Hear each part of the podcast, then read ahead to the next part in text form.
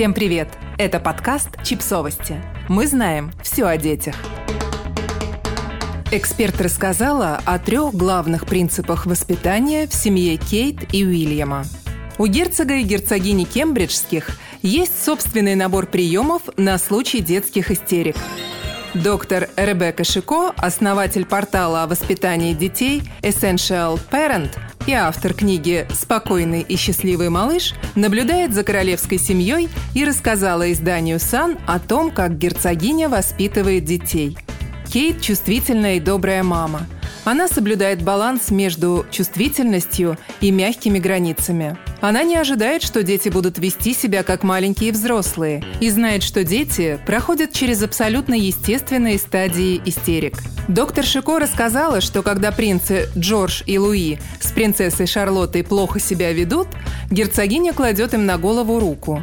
Этот жест одновременно мягкий и эффективный для того, чтобы перенаправить их внимание – Второй прием королевской четы – присесть так, чтобы оказаться с ребенком на его уровне и спокойно с ним поговорить.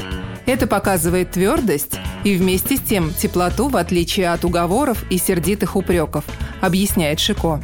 Британская пресса неоднократно обсуждала прием взаимодействия с ребенком на уровне его глаз в королевской семье.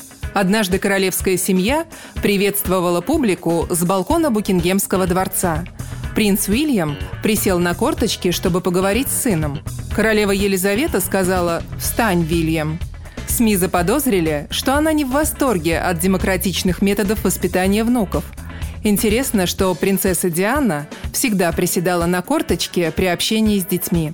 Еще один прием семьи – диван для разговоров.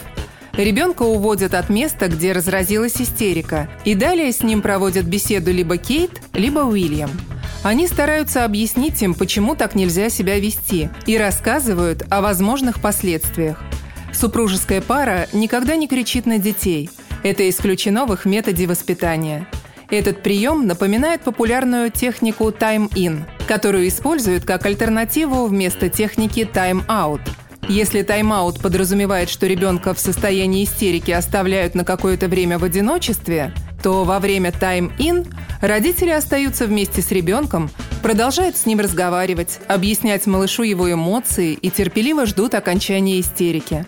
По мнению психологов, такая техника помогает создать более доверительные отношения между родителями и их ребенком.